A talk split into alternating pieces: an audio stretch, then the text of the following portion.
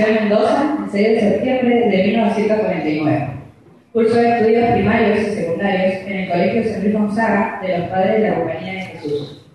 Fue ordenado sacerdote el 20 de diciembre del año 1975. Cursó los estudios de filosofía en el Seminario de Rosario Santa Fe y de teología en el de Paraná de Ríos. Logró la licenciatura en teología por la, por la Pontificia Universidad de Santo Tomás de Aquino de Roma. Dictó clases de teología fundamental, cristología y Santísima Trinidad en la Pontificia Universidad Católica Argentina, Filial Mendoza. En el Seminario de Cesano de San Rafael dictó las siguientes materias: Historia de la Iglesia, Patrística, Teología Fundamental, Moral, Teología Espiritual, Sacramentos, Liturgia, San Agustín y Teología de, de la Historia. Fue director espiritual del Seminario de Santa María Madre de Dios de San Rafael. Ha colaborado en las revistas Miguel, Claudius y Cuadernos de Espiritualidad y Teología con diversos artículos teológicos e históricos, entre otros. Es la palabra de Dios la única capaz de nombrarnos y colocarnos como parte y como hombre. Solo la buena nueva del Evangelio es capaz de transformar y fundar al hombre y a la cultura. Argentina tuvo sacerdotes que vivieron en esta patria y le hicieron crecer en esta tierra al calor de nuestras costumbres. Hombres como el cura Brochero, inserto en su historia y su realidad, pero ligado al eterno, incansable, misionero de la palabra divina. Aprendamos de su ejemplo a caminar nuestro camino personal, pero con los ojos puestos en nuestro destino común y eterno. Démosle un fuerte, apla- un fuerte aplauso a los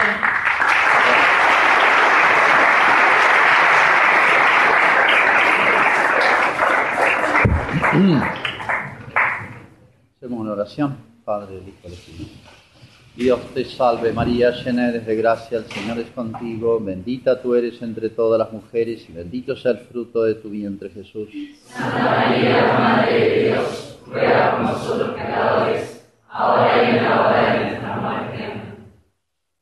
Beato José Gabriel del Rosario Brochero.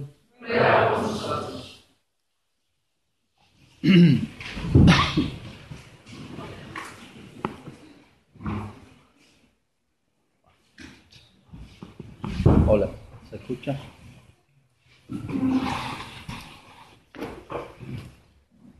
Bueno, eh, gracias a Dios este, se terminó el proceso para la canonización del personaje, el sacerdote creo que más significativo ahora en nuestra historia. Famoso cura brochero. En Córdoba, el que ha estado por Córdoba, no hay quien no lo conozca. Este, espero que ahora se haga conocer en todo el país, realmente porque además de ser un testimonio sacerdotal extraordinario, eh, está en una coyuntura argentina eh, importantísima, yo diría el cambio o la, este, el punto de inflexión entre dos argentinas que lucharon. ¿eh? Y Brochero no era un intelectual, no era un filósofo, un teólogo, ni un filósofo político, sino un pastor, en el más pleno sentido de la palabra, y que creo que su figura ha sido un poquito, gracias a sus cualidades de Brochero, ha sido un poquito deformada. Algunos tienen algunos datos de Brochero, eh, como el, el sacerdote bien estilo cordobés, ocurrente, gracioso, lleno de anécdotas. Entonces hay vidas que de él que son puras anécdotas. Y ahí se pierde bastante el, fondo y el alma sacerdotal. O eh, Brochero, por más que justo se inserta en un lugar y en un momento histórico y muy importante en que avanzaba lo que llamamos el espíritu liberal, eh, en general los liberales lo promocionaron mucho a Brochero, lo ayudaron. Tenía grandes amigos, entre comillas. Pero los liberales, y es muy interesante recorrer toda la prensa de la época de Brochero, le elogian, como hoy pasa, para que me entiendan, con la Madre Teresa, es difícil que alguien cuestione a la Madre Teresa. Es rarísimo. Uno dice hasta los ateos. Premio Nobel, la Madre Teresa, las Naciones Unidas, el Parlamento norteamericano habló y lo aplaudía. Bueno, claro que lo que vende la Madre Teresa es una parte de la obra, la, obra de solidaridad y humanitaria. Y de Brochero se ha destacado mucho la obra temporal que hizo, y la hizo. Pero queda como un iceberg. Se ve una puntita, eso no es lo más importante de la Madre Teresa, ni lo más importante del cura Brochero. Y a veces el cura promotor social y el desarrollo de la cultura y de la civilización, que es lo que enloquecía y absorbía toda la atención política, etcétera, de los liberales, ¿eh? el progreso, el culto al progreso. Brochero fue un, es verdad, un precursor único, pero no era eso lo importante de Brochero, era, era sacerdote, la salvación de las almas. Entonces a veces se opaca el sacerdocio en su obra principal por destacar esta otra que es cierto, pero se la desproporciona. Bueno, y otro error a veces sobre el brochero, digo porque lo van a escuchar y ahora con la canonización van a salir folletitos de todo por todos lados. Bueno, eh, esta frase, esta tonta, eh, brochero se adelantó sus tiempos. Brochero es un adelantado al Vaticano II, se adelantó a nuevas propuestas que la Iglesia hace en los sínodos latinoamericanos, etcétera. No, yo creo que más bien Brochero se atrasó, porque Brochero es un hombre profundamente tradicional. Y en todo caso, vivió plenamente su sacerdocio, era sacerdote, no era un promotor social, en su tiempo, dando respuesta a los temas de su tiempo, ¿eh? profundamente enraizado en la tradición. Bueno, este, yo obviamente no me dan una vida completa de brochero 2, sino al menos que tengan una impresión general, una semblanza general este, en el espacio y en el tiempo. Y bueno, después leerán sobre él más. Bueno, para entender todo esto hay que remontarse un poquito ciertas raíces, algunos temas. Primero, Córdoba. No estamos acostumbrados los argentinos a, ver nuestra historia este, y, ver cómo fueron los, los, primeros tiempos de, no de la Argentina, sino de toda América del Sur. Acá a la Argentina llegaron tres corrientes colonizadoras. Una, la del Alto Perú. De Perú vino, todas las ciudades norte argentinas hasta Córdoba se fundan desde Perú y Perú tenía un nivel cultural y espiritual extraordinario, el lugar cultural de América del Sur más importante. La segunda corriente colonizadora venía de la zona del Río de la Plata. Es más tardía, se acuerdan por Asunción, las fundaciones, etc. Y la tercera, más débil, venía por Cuyo desde Chile.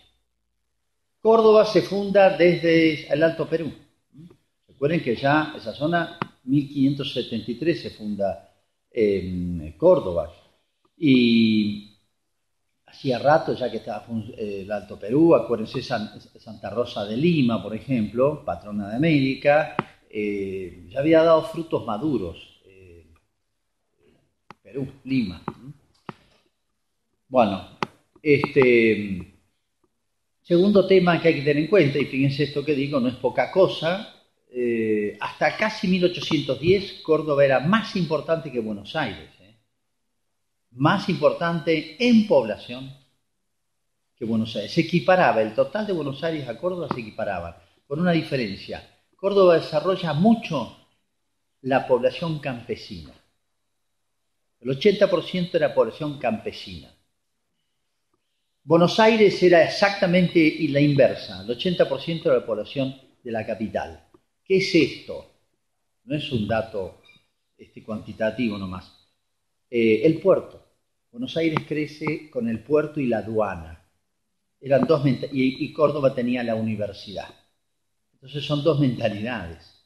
Cuando se entable lucha unitarios y federales, etc., eh, bueno, uno de los grandes temas es el económico, que fastidiaba todo el interior. Buenos Aires manejaba el puerto y la aduana, y se enriquecían, y había toda una clase, ahí sabemos de burguesa enriquecida en el puerto. que quería manejar todo el país. Pero hasta 1810 Córdoba pesaba más que Buenos Aires. Bueno, en Córdoba hay universidad. La primera universidad que se hace en lo que sería el territorio argentino, este, 1613, es la Universidad de Córdoba, la fundan los jesuitas. Bueno, una presencia importante. Córdoba tenía 4.000 habitantes. Esto es muy importante para entender la, este, la, política española ¿eh? de desarrollar culturalmente los pueblos. Y los profesores, estaba a cargo de los jesuitas, realmente eran de muy buen nivel. Bueno, em, Europa. Dando algunos pantallazos para entenderla. Europa.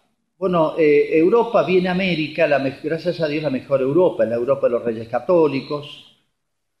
Isabel la Católica, antes de morir, deja las líneas para lo que debe ser el trato de América, no solamente en el testamento, sino en ordenanzas, etcétera. Vivió poquito tiempo, pero dejó una línea, marcó una línea que después la continuaron sus descendientes, sobre todo Carlos V, Felipe II, etcétera.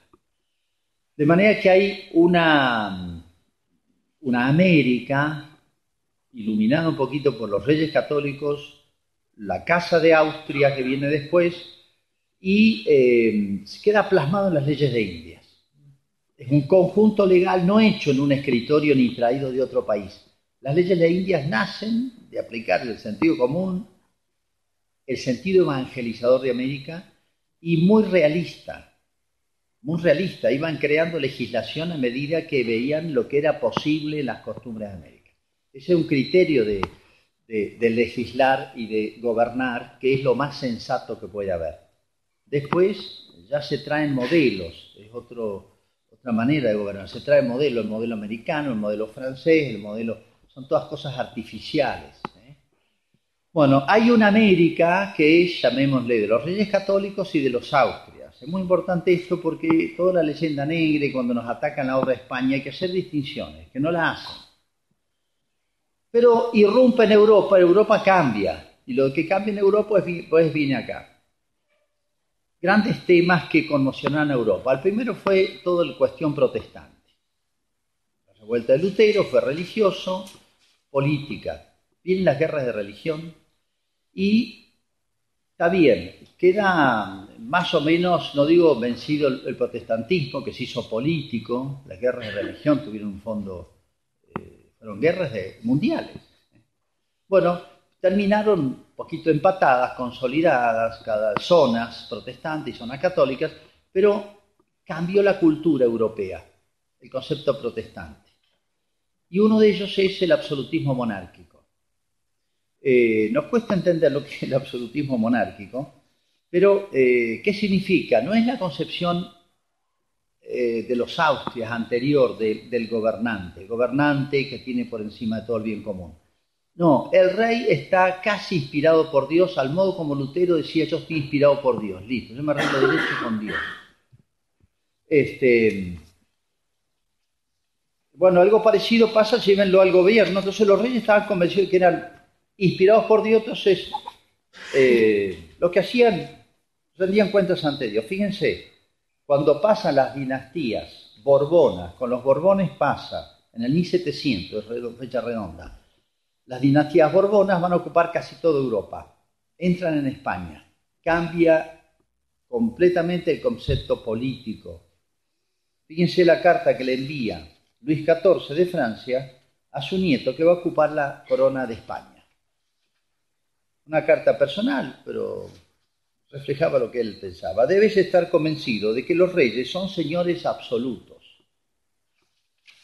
y que naturalmente tienen la completa disposición de todos los bienes, lo mismo, lo mismo los que poseen las gentes que pertenezcan a la iglesia que los que poseen los seglares. El rey, inspirado por Dios, es dueño de todo. O sus disposiciones no se discuten están inspiradas por Dios. Eso no es un concepto católico de la monarquía. Y estamos en el año 1700. ¿eh? Eso no es un concepto, un concepto protestante, bueno, y que va a hacer mucho daño en América. Vamos a ver una conclusión terrible, no sé si tiene que ver con brocheros, sí, tiene que ver una consecuencia terrible que tiene en América. Bueno, absolutismo monárquico, o sea, cambia ya y cambia el gobierno de las Indias, el estilo de gobierno. Poquito después viene lo que se llama un cambio de consideración que es de origen inglés, del pragmatismo inglés. Y es este.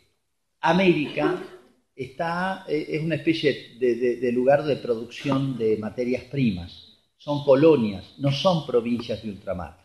Lean toda la documentación anterior a, a 1700 y provincias de ultramar. Tenían el mismo trato y a veces mejor que España, las provincias de ultramar. Cuando llegaron los Borbones y la introducción de este concepto que es de origen inglés, colonias, eso lo usaban los ingleses, que vienen de a poquito metiéndose en América, ellos tienen concepto de colonia, colonia de abastecimiento, de materias primas. Es otra noción totalmente distinta. Bueno, eh, nace vinculado a esto, lo llama el regalismo, absolutismo monárquico, regalismo. ¿Qué significa el regalismo? Eh, el rey se sentía que la cuestión religiosa, o sea, el manejo de órdenes religiosas, obispos, etcétera, lo manejaba el rey. Era casi, yo diría, un ministerio.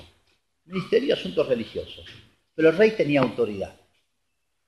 Es verdad que los papas habían concedido a los reyes de España, que eran confiables, lo que se llama el patronato, o sea, el derecho a presentar obispos y otras concesiones, pero una concesión que se la podían retirar era propia de eh, la Santa Sede, del Papa.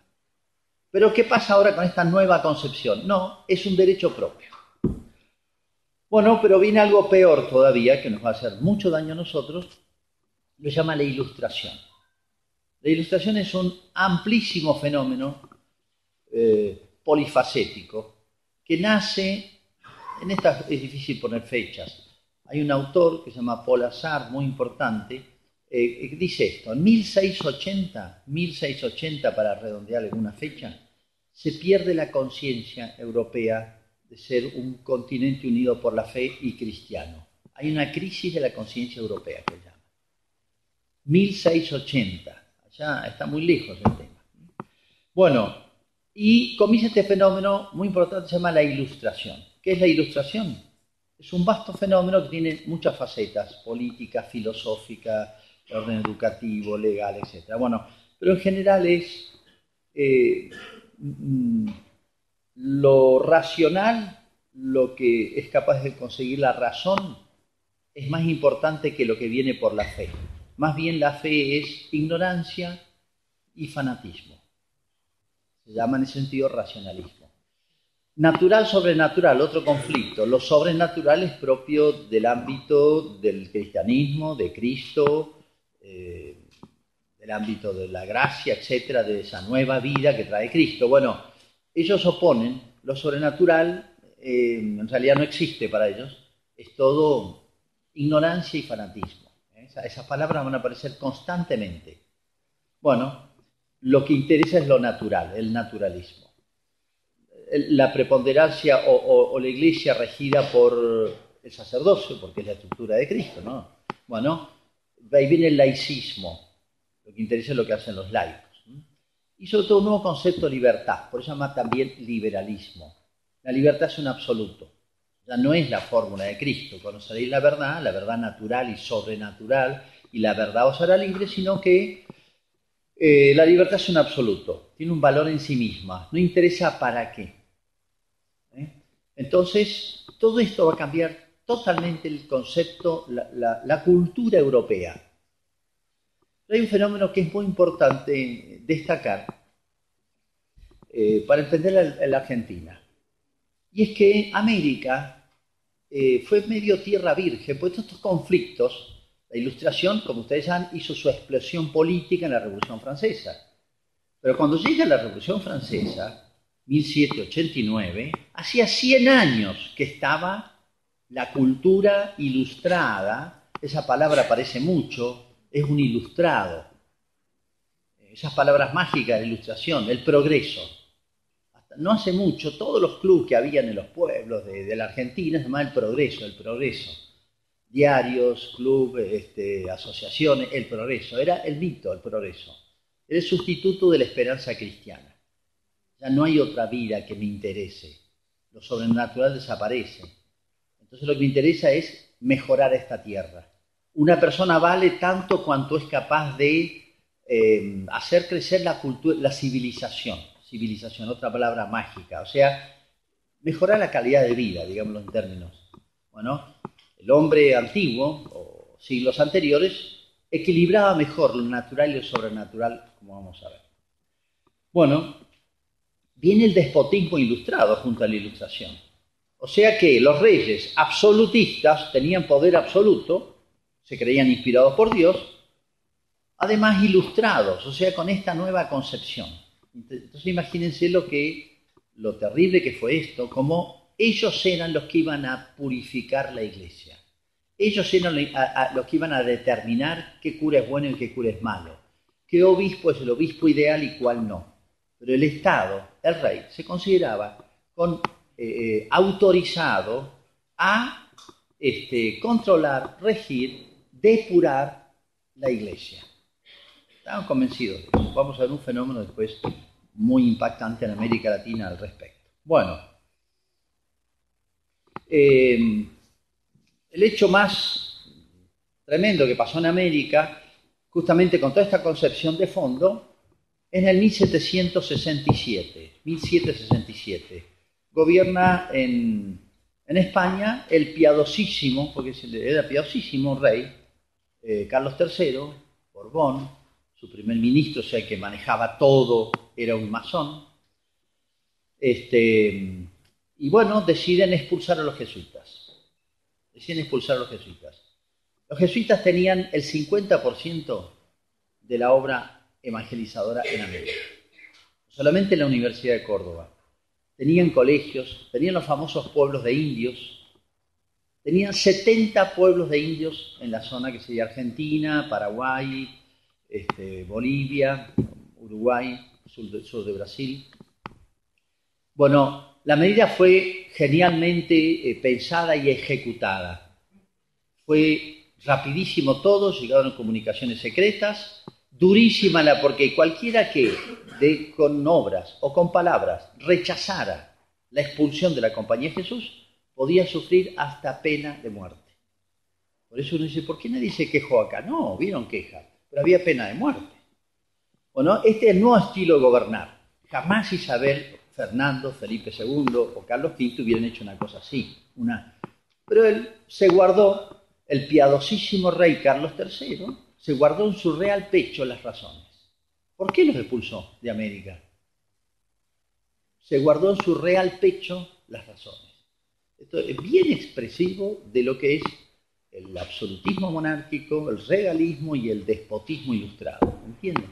Y detrás de eso la masonería, sin la cual no se explica lo que va a pasar de aquí en adelante en América, en toda América y en Europa. Bueno, la expulsión de la Compañía de Jesús fue traumático para América. No solamente toda la obra de evangelización de los indígenas, que había sido dicho por autores a la protestantes, la obra más grande que en la historia ha hecho la Iglesia Apostólica conocen el tema de los pueblos de indios, hacerlos pasar del paleolítico a, darles cultura. Es muy importante la obra de los jesuitas.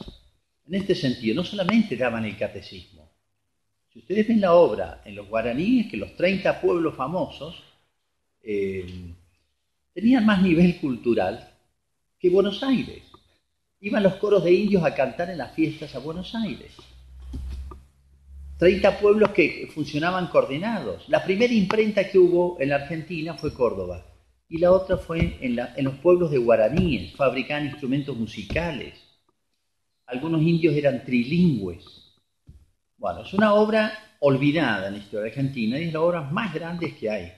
Pero no solamente pueblos de, allá, otras tribus este, más difíciles, como los mocovíes y avipones de la zona de Gran Chaco, también habían sido reducidos, hechos pueblos por los jesuitas. Una obra genial de originalidad, de, equilibrio, porque no solamente decía dar el catecismo, les daban cultura y civilización, en sentido más eh, recto, correcto de la palabra. Les enseñaban lo humano, a vivir en familia, qué es un matrimonio, eh, la tarea del varón, la tarea de la mujer, eh, hasta cuestiones prácticas, cómo se produce la tierra, cómo se ahorra, la propiedad privada, educar un hijo, etcétera, absolutamente todo, artes, culturas, bueno, todo, todo, todo integrado. Es un concepto esto de los jesuitas, eh, llamémosle muy medieval, en el sentido de que no hay que oponer lo espiritual a lo material, ni lo individual a lo social, sino que todo se armoniza. Si una cosa hizo la revelación cristiana o el Evangelio, es ubicar eh, el valor de las cosas. ¿eh? Todo es vuestro, vosotros es de Cristo y Cristo de Dios. Eso va en el orden individual, familiar, de la polis, de un pueblo, de una cultura y de una civilización. Si hay algo que hizo el cristianismo es equilibrar los bienes. Si un estudio del medioevo y sus grandes realizaciones, es eso, es un equilibrio de todo una valoración del trabajo, de la guerra, de la, justicia en la guerra, de, la cultura, el medioevo creó las universidades, etc. Bueno, ese viejo concepto medieval, expresado en el, al modo del siglo XVI español, XVII, etc., es lo que trae América, muy particularmente los jesuitas lo ejecutan. De manera que la obra de los jesuitas era no solamente pueblos de indios, las misiones, y no solamente eso, sino las universidades. Bueno, todo esto había dado a América, lleguemos a la época de la expulsión, 1767, había dado a América un eh, nivel cultural extraordinario. Córdoba en el 1630 tiene un poeta, Tejada, Caturé dice que es el primer poeta argentino y filósofo, eh, manejaba cinco lenguas, escribía poesías en latín, había estudiado, nació acá en Córdoba, cuando Córdoba tenía 4.000 habitantes. Este, ensayos filosóficos, etc. entonces uno eh, a veces ha perdido, porque hay como una, especie de capa intermedia que nos aisló de una verdadera historia que se estaba gestando en América. Bueno, este, fue terrible la expulsión de los jesuitas. Eh, llegan a las 2 de la mañana, cercan todos los, lugares donde estaban los jesuitas, las casas de residencia, los pueblos, etc. Y presos los suben en carretas, los mandan al puerto y los llevan a, los estados pontificios. Bueno, y después los expulsan de Portugal, los expulsan a Francia y después suprime, se suprime la Compañía de Jesús. Una cosa terrible para América y el mundo. Esto es todo un proyecto, porque claro, la masonía quería liquidar la iglesia. No podía de golpe, demasiada presencia tenía en el mundo. Entonces, bueno, el golpe más grande lo dio al brazo más fuerte que tenía la iglesia, que era la Compañía de Jesús. Bien. Eh, para que vean la, obra de la Compañía de Jesús que habían hecho, vamos a Córdoba, porque todo esto que tiene que ver con Brochero. Bueno, eh, entonces, pequeño balance, en Córdoba, eh, vamos a llegar al año 1800, Brochero nace en 1840. Córdoba era un centro cultural importante, había tenido bastantes buenos gobernantes, bastantes buenos obispos y una obra extraordinaria de muchas órdenes religiosas, pero especialmente la Compañía de Jesús. ¿Eh? Había creado universidad y había misionado absolutamente todo el territorio. No solamente había misionado todo, había población indígena no mucha, población muy mansa, que eh, al 1700 prácticamente casi había desaparecido por las epidemias. Ahí no hubo ningún conflicto de ningún tipo en, Córdoba. ¿eh? Sí empezaron a venir los indios del Chaco, los del norte, y este, bueno, eh, maloneaban toda la zona del norte de Córdoba. Bueno, eh, habían hecho una obra también muy especial con los ejercicios espirituales. Fíjense, un jesuita que estuvo en los años de la expulsión, Córdoba, 1767, que vivió los últimos 10 años en Córdoba, para que vean algo que uno dice, esto pasó en la Argentina. Llegada la Pascua, Sale el padre prefecto de la congregación de españoles por las casas de los principales y los convida para hacer los santos ejercicios. A la casa del teniente gobernador, los cabildantes, los canónigos, los eclesiásticos, los mercaderes, los comerciantes, todos los españoles, se van haciendo listas. Entran no solo los de la ciudad, sino muchos vienen del campo. Vienen galopando 20 y 30 y 40 leguas. Sea, hasta de 200 kilómetros vienen a caballo. Para que los anote, hagan la lista de espera para hacer ejercicios espirituales Siguen después las dos semanas de ejercicios espirituales de naturales, de indios. Luego de esclavos y luego libres, mulatos, mestizos, negros. Habían tandas de negros, tandas de mulatos, tandas de indios, tandas de españoles, ejercicios. Lo que más me enternecía y que apenas puedo referir sin lágrimas al acordarme de ello es lo que me sucedía todos los años.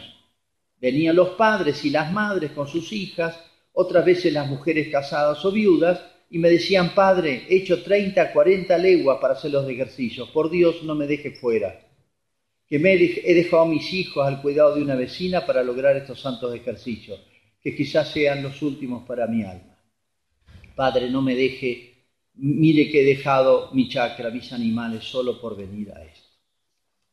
Esto, Córdoba, todo el mundo hacía ejercicios espirituales. Imagínense lo que significa esto los gobernantes, los comerciantes, campesinos, indios, negros, todo. es un síntoma, un signo de lo que fue la profundización, la profundidad de la evangelización en la zona de Córdoba. Brochero va a heredar todo esto. Bueno, expulsan los jesuitas. Aparece un personaje que creo que lo conocerán porque lo acaban de beatificar, absolutamente desconocido en la Argentina, que se llama Antonia de Paz y Figueroa, ¿lo ubican? Ha sido beatificada, pero su vida es poco conocida. Es un fenómeno también, es un fenómeno argentino. Para mí es lejos la santa más grande de la historia argentina, pero lejos. Es una Santa Teresa, es una... Bueno, tiene cantidad de milagros en vida. La obra espiritual que hizo esta mujer es única. Bueno, murió justo en 1799. Bueno, ella era una joven que quiso consagrarse allá en Santiago del Estero. Santiago del Estero, uno dice, ¿puede salir algo bueno en Santiago del Estero en esa época? Perdón, esa santiagueño. Fuera la chacarera y la siesta, no conozco otra herencia santiagueña. No, no. Eh, esta mujer este, no dormiría la siesta, pero esta mujer muy cercana a los jesuitas, los ayudaba en las tandas, expulsan a los jesuitas y durante años estaba prohibido ni mencionar, ¿cómo será que nadie se animaba a celebrar la misa de San Ignacio de Loyola, que estaba canonizado? Ni un obispo. Peor todavía, cuando expulsan a los jesuitas, los dos obispados, Buenos Aires y Córdoba, los obispos, mandan cartas de felicitación al conde de Aranda, masón, primer ministro de Carlos III, felicitándolo por la obra que han hecho los dos obispos, como me escucharon, hay que leer las cartas diciendo ha hecho una obra extraordinaria, los quesitos no nos hacían falta, eh, van a librar el mundo de la ignorancia, del fanatismo. O sea, los dos obispos, puestos por los reyes, de sedes importantísimas, eran ya, tenían toda esta cultura, esta mentalidad ilustrada. Entonces, fíjense, bueno, lo grande y lo, y lo, y lo miserable que se estaba metiendo en, bueno, ¿qué hace esta mujer? Eh, empieza a recorrer haciendo misiones, pero dice, no, yo voy a reorganizar las tandas de ejercicio. Empieza a organizarlas en Santiago del Estero, Tucumán, Salta, pero claro, viene a Córdoba, es el centro más importante. Eh, en esta ciudad, bueno, viene a Córdoba, está dos años en Córdoba, 1778. En esta ciudad de Córdoba se han dado los ejercicios durante 14 semanas y en cada semana ha habido más de 200 personas. En esta época Córdoba tendría 20.000 habitantes a lo sumo. Cifra, fíjense. 14 semanas y en cada semana ha habido más de 200 personas y alguna vez 300, sin que gracias a Dios haya habido jamás confusión y se haya sufrido molestias por las habitaciones o víveres a pesar de que todos los gastos se hayan cubierto con limosnas. La providencia nos ha provisto de tal suerte que al mismo tiempo se ha podido ayudar a los pobres y a los presos. Bueno, Córdoba tenía entonces ciudad y campaña unos 30.000 habitantes, pero saquen las cifras. Casi todo Córdoba hizo los ejercicios espirituales. Esta mujer era un fenómeno. Andaba a pie con un carrito, era una familia fundadora de Santa Fe, de, las primeras generaciones que fueron las más sanas, pidiendo limosna, una gran cabeza organizadora, y organizaba estas tantas, hay que organizar esto y darle comer a 300 personas. Ella dejó, después de dos años estar en Córdoba, se dio cuenta que Buenos Aires era la que crecía, iba a manejar el país y se fue a Buenos Aires. Ya estuve 13 años, hasta que muere. Uruguay también, etc. En Buenos Aires y Uruguay, durante sus 10 o 12 años que estuvo, hicieron 70.000 personas ejercicios. Escuchen bien la cifra, en esa época, 70.000 personas. Buenos Aires, con la campaña, tenía 80.000 habitantes cuando ella muere, más o menos, para que tengan idea. obvio, estoy hablando de gente que hacía todos los años. Saavedra hizo ejercicios, More, en eh, Belgrano hizo ejercicios con, la madre, Rivadavia hizo ejercicios espirituales, Rivadavia, no lo entendió mucho, pero bueno. ¿Qué hubiera sido de la Argentina sin la obra de la madre? En Córdoba dejó organizada una casa y una comisión de ejercicios que siguió siendo, y es donde los conoció el cura Brochero. En Buenos Aires fundó un instituto de religiosas que existe todavía, y todavía existe la casa de ejercicios que hizo la beata ahora madre Antula, Antonia de Paz y Figueroa. Esta mujer es un prototipo, yo diría, de, la, de lo que dejó España en América, de esa personalidad, eh, yo diría, la nueva nobleza, la nueva hidalguía que logró América débilmente, pero que había dejado España eh, eh, en lo mejor que dejó España aquí. Es decir, y en esto sigo Vicente Sierra, gran historiador argentino, dice que en el 1700, cuando España empieza toda esa crisis interna, ya América había adquirido una cierta personalidad, obviamente sin tradición como tenía Europa, nueva, no era ni España ni era la América indígena. Había logrado asimilar lo indígena, incluso lo negro, los mulatos, los mestizos, había hecho de América una personalidad nueva que en 1700 ya tenía fisonomía propia y había nacido en América una nueva nobleza, una nueva hidalguía, como surgió en Europa con el feudalismo, etc. Aquellos que destacaron por ser mejores y que habían equilibrado y asimilado muy bien los principios de la mejor España. Gracias a Dios aquí no tuvimos, o vino muy tarde y artificialmente y en una élite, muy pocos, todos los principios de la ilustración. Llegó tarde, pero después nos hizo estrago. Bueno, estoy teniendo demasiado, estos son los preámbulos.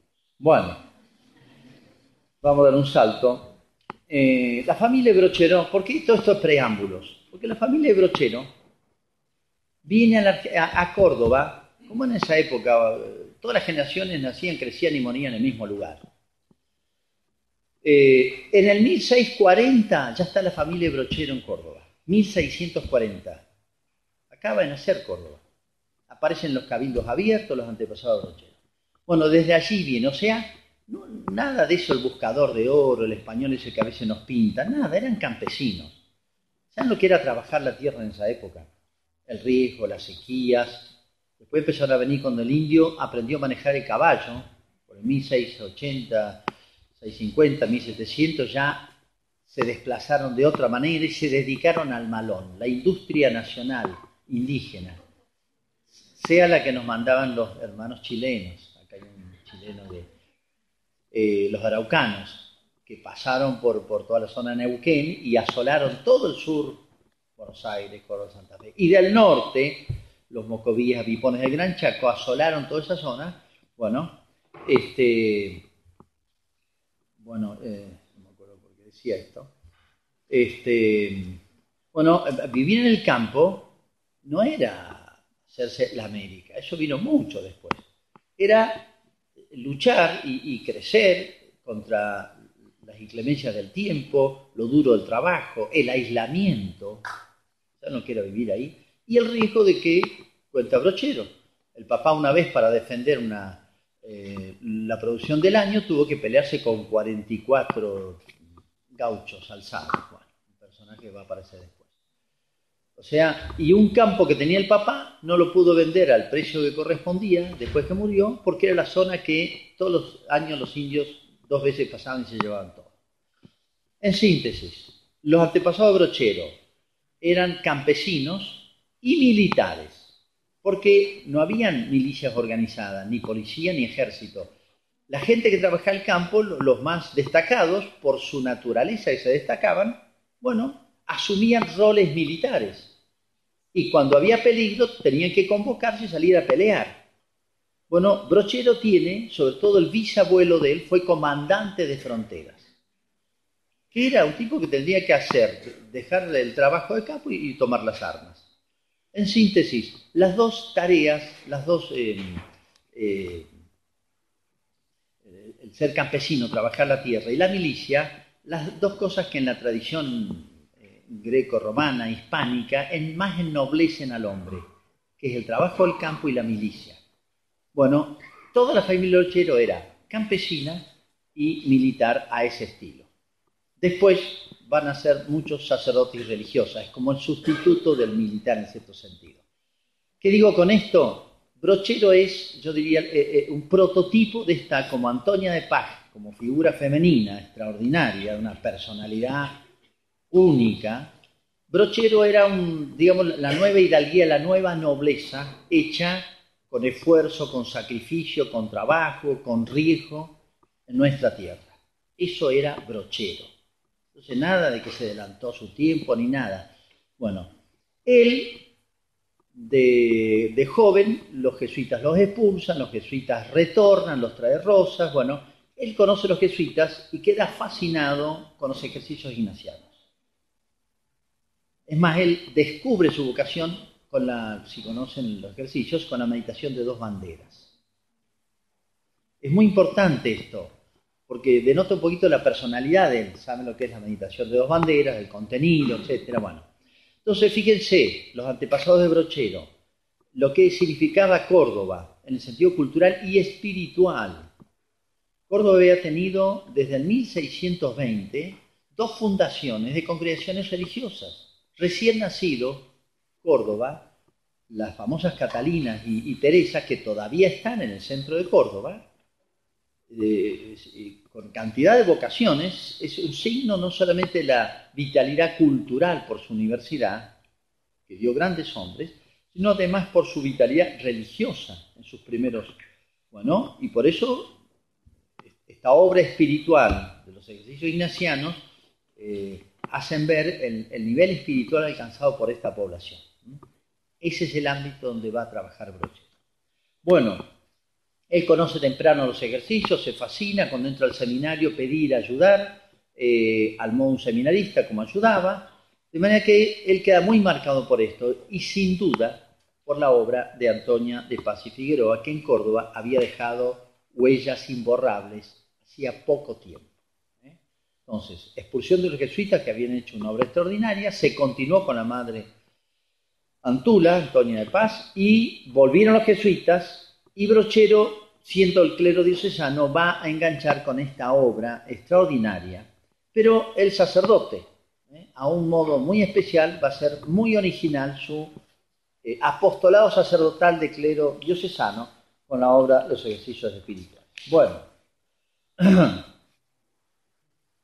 me he desproporcionado un poquito, porque recién nació Brochero, recién. Bueno, Argentina. Eh, muy resumido. 1810, eh, con, todos saben lo que pasó, pero bueno, temprano, ya en la Junta Grande, ya, o en la primera Junta, en la Junta Grande, o sea, en 1810, ya se aparecen dos espíritus acá. Y obviamente, para entender lo que pasó acá en chiquitito, hay que ir a Europa.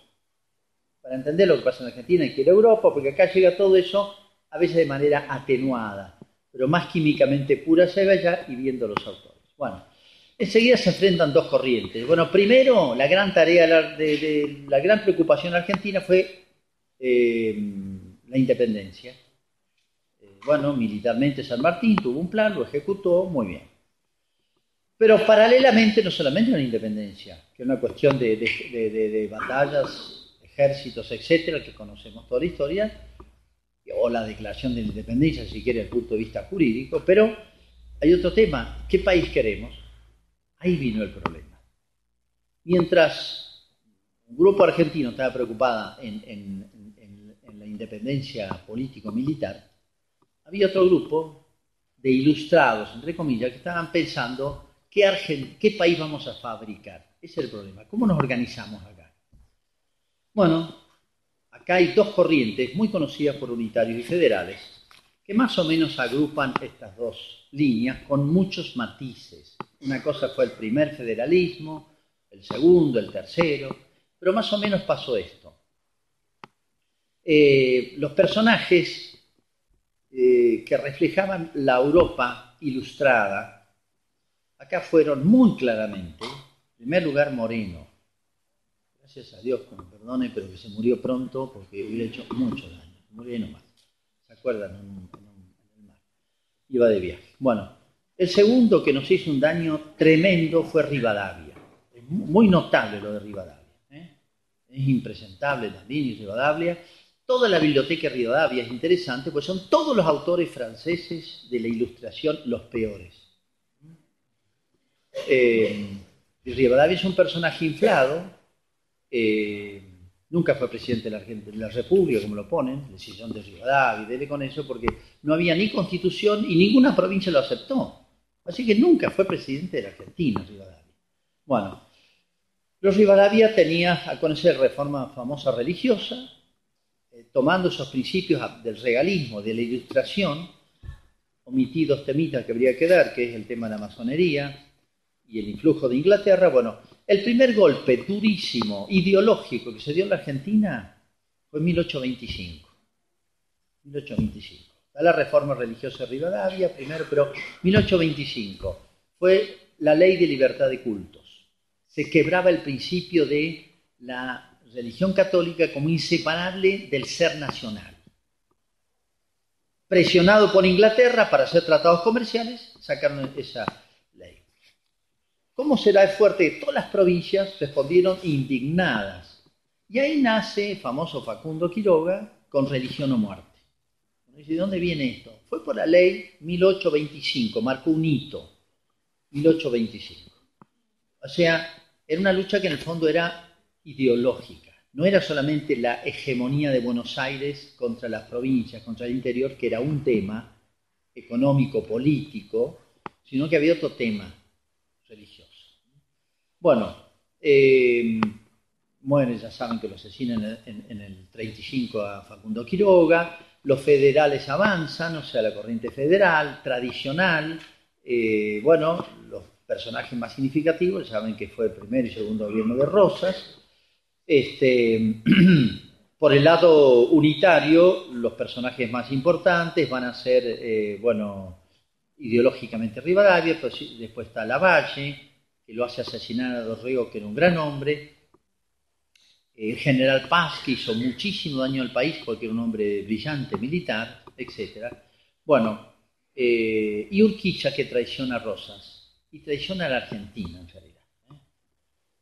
Urquiza, Mitre, Geliobes y Derqui eh, se afilian en una gran tenida a la masonería 1860, todos juntos. Una obra maestra de la masonería, porque ahí estaban los unitarios y los nuevos federales. Bueno, Urquiza teóricamente federal, era el brazo armado de Rosas. Bueno, pero ¿qué pasa con todo esto?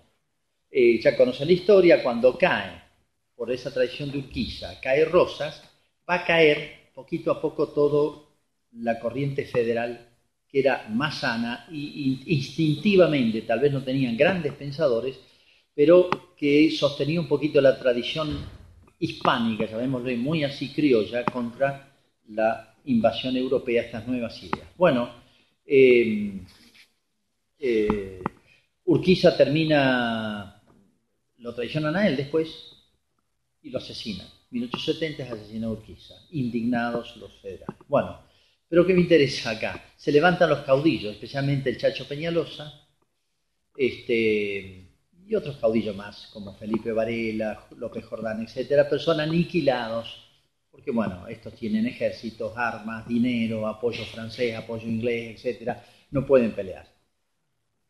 ¿Qué tiene que ver con todo esto con Brochero? Bueno, cuando caen todos los caudillos, la población que, de provincia que casi unánimemente apoyó a estos caudillos, nos interesa en este caso especialmente Facundo Quiroga, en la zona cercana a Córdoba, y el Chacho Peñalosa, de la zona de La Rioja, toda la montonera, entre comillas, o sea, el, el, campesino, el campesino sano, estilo brochero, digo así, porque eran así, Toda esa población campesina queda, primero, son declarados delincuentes. Son declarados delincuentes. No es simplemente, bueno, libertad de opinión, ustedes opinan que hay que hacer en Argentina, nosotros otra, discutamos. No, no, son declarados por Mitre, por Consejo de Sarmiento, delincuentes. No tienen derechos, son salvajes, los mismos términos los van a encontrar en toda la prensa. Esa es la zona que le tocó a Brochero evangelizar. Digo, providencial, un hombre de este estirpe, un hombre de, alma noble y, forjado, se puede decir, por, todo el pensamiento ignaciano, que es lo más hispánico que hay, heredero de toda esa tradición campesina sana, uno ve el testamento del papá y la mamá de brocheros, no sabían escribir, porque otro tiene que firmar por ellos. Pero es una joya de... Los testamentos eran profesiones de fe de sentido de la justicia, de delicadeza, de sentido cristiano, de, bueno, de todo. Es una joyita, los dos testamentos. Uno ve ahí la herencia hispánica que después perdimos, porque se acabó después esto. Y Brochero es, en el orden sacerdotal, no digo un caudillo tipo Chacho Peñalosa, que es uno de los caudillos más sanos, que también lo asesinan. Cuando Brochero tiene 22 años, él está estudiando en Córdoba y todos fue un impacto nacional el asesinato vil del famoso Chacho, que era un gran hombre, había sido educado por un tío sacerdote, un hombre culto, religioso, un sentido de la justicia, bueno, extraordinario, que poco conocido en nuestro pueblo. Bueno, eh, en este contexto nacional, con este estirpe, con estos problemas, bueno, el unitarismo eh, toma definitivamente el país, tenemos los gobiernos de Mitre, Sarmiento, Avellaneda, Roca, Juárez Selman, Roca, etc. Bueno, todas esas seguidillas ya se trata de domesticar a todas las provincias. Paralelamente, bueno, acá vienen las primeras etapas de Brocheros. Él, realmente un hombre de temple en todo sentido, este, es ordenado sacerdote, eh, omito los conflictos que hubo ya religiosos, donde participó Brochero recién ordenado, ¿no? una ley de, que quisieron imponer del matrimonio civil, el brochero recién ordenado, ahí aparece una declaración muy dura contra el gobierno, etc. Bueno, eh, hubo una epidemia muy dura en Córdoba y en los diarios ya aparece la, cómo se destacó Brochero de una manera heroica, porque murió 10% de la población de cólera en Córdoba, este, ahí se ve el templo generoso y de, heroico de él, ¿no? Bueno, es designado sacerdote en Tras la Sierra. Ubica en Córdoba, las sierras al oeste de Córdoba, está la ciudad de un lado y del otro lado se llama Tras la Sierra. Y de ahí van las llanuras que van hacia San Juan, La Rioja, San, norte de San Luis, etc. Toda esa zona eran bolsos, zona de monte, desiertos entre comillas, eh, muy despoblada, era zona de monte y era donde se habían refugiado los, eh, eran campesinos que se habían hecho improvisados militares, habían levantado para defender la, una, yo diría, una concepción de la vida, ¿eh? que no fueran filósofos ni teólogos, pero tenían instintivamente ese sentido sano, y ahora eran delincuentes. Entonces, los caudillos, los jefes más importantes de ellos, andaban escondidos. todos estos son designados en la prensa o en las leyes como eh, asaltantes, eh, delincuentes, salvajes, homicidas, ladrones, cuatreros, toda, la, toda terminología de la prensa de la época los designa así. Con ellos va a trabajar Brochero. Bueno, llega a la parroquia Tras la Sierra, sí, para que tengan idea, en la zona de Villa Dolores, todo esa, Nono, eh, eh, Minaclavero, Cura Brochero, después viene, si van hasta el norte, eh, Cruz del Eje. Bueno, de este lado de la sierra. Eh, ¿Qué hace Brochero? Bueno, lo primero que hace es dedicarse a, conocer a sus paisanos. Él se había creado en ese ámbito, así que sintonizó al día siguiente, se puede decir. Calzaba justo con la, con la mentalidad, con la psicología, con el estilo de esta gente. ¿Y él qué es lo que hace? Voy a organizar los ejercicios, pero retomando una vieja tradición. Voy a organizar los ejercicios para esta gente. ¿Qué hacía? Los recorría un rancho por rancho y los llevaba a Córdoba, en la época en que no había trabajo de campo, o sea, en invierno, tenían que usar la sierra. Eran tres días de cruce, primero convocarlos, de hasta 20, 30 leguas. Cruzaba las sierras tres días, hacían siete días de ejercicio, siete días, no la de tres que hacemos nosotros y nos cuesta porque se me complicó, ¿no? Siete días de ejercicios estrictamente ignacianos, con, con disciplinas, eh, como las monjitas de ahora de Nogoyá, se, disciplinaban, usaban silicios, este, bueno, eh, y volvían tres días más y tenían que volver a la casa. Bueno, llevaba tandas. Enseguida acusan recibos. Este, los diarios de Córdoba les llama la atención. Ayer se notaba un movimiento extraordinario en el centro de Córdoba, dice un diario. En la cuadra que está la calle principal, carros de tráfico, argentinos obstruían completamente el tránsito. ¿Qué había pasado? La gente se agolpaba más y más frente al mismo. En la entrada de la municipalidad quedaba como clavada. ¿Qué pasaba? Un gran trabajo, con gran trabajo pudimos penetrar por entre la turba y darnos cuenta el hecho. Salían 500 ejercitantes que habían se habían clausurado entre nueve días a hacer penitencia. La mayor parte eran vecinos de los departamentos de la campaña, dice el diario. El cura Brochero, según sabemos, ha traído de su feligresía más de 200 individuos. Bueno, 1870 eh, lleva tal vez la primera tanda a Córdoba. En el año 72-73 llevaba varias tandas. Eh, este, le proponen al padre, es, mucho trabajo llevar tanta gente, ¿por qué no traemos un cura y hacemos acá? Bueno, hay que hacer una casa.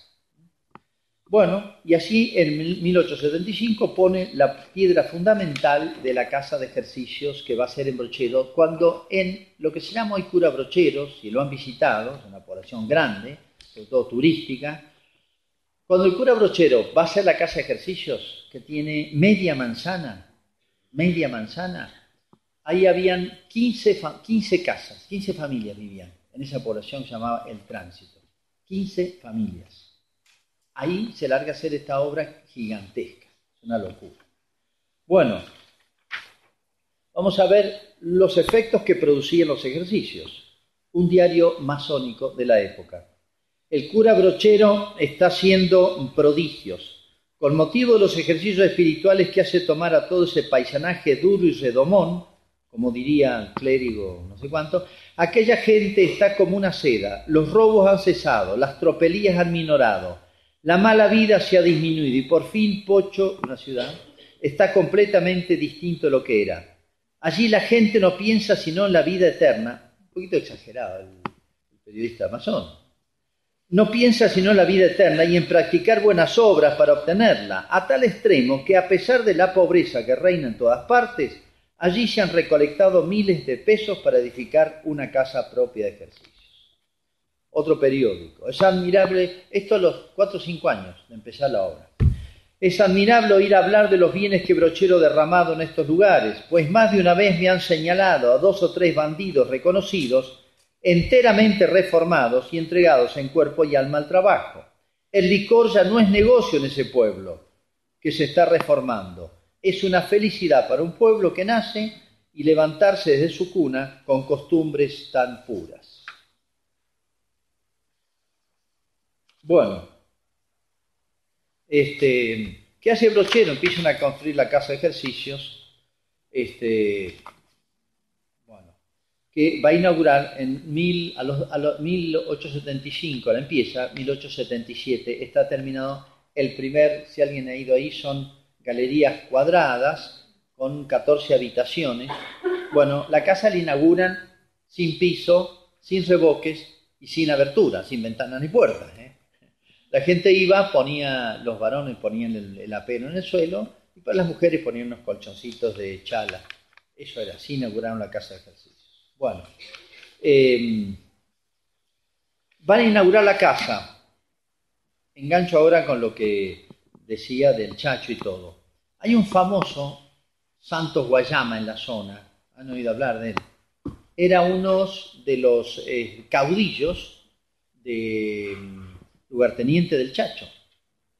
Durante mucho tiempo había combatido y bueno, un tipo muy talentoso, nacido en las medio indiado, Santos Guayama, el apellido mismo, eh, como era un, caudillo, digamos, no del nivel del Chacho, pero tenía su gente. Brochero dice, lo voy a buscar. El gobierno le ha puesto precio a la cabeza al estilo yankee, la ley Lynch. Ponerle precio a la cabeza a un tipo, entonces ese tipo anda escondiéndose por todos lados, porque el que necesita plata va y se le lleva, lo mata. Bueno, le habían puesto precio a la cabeza, 100 mil pesos. Era una fortuna, una vaca valía 10 pesos, para que tenga una idea. 100 mil pesos a la cabeza de Santo Guayama. Entonces, ¿qué hace Santo Guayama? Se esconde hace un delincuente, un asesino, un salvaje, un, bueno, los calificativos son terribles.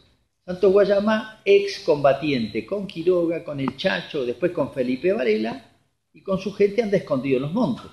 Bueno, la prensa es durísima con este pobre. Eh, ¿Qué hace Brochero? Lo va a buscar. Busca contactos, todos los, los, los gente de campo solidario con Guayama. Entonces todos lo esconden, nadie dice dónde está era un mito.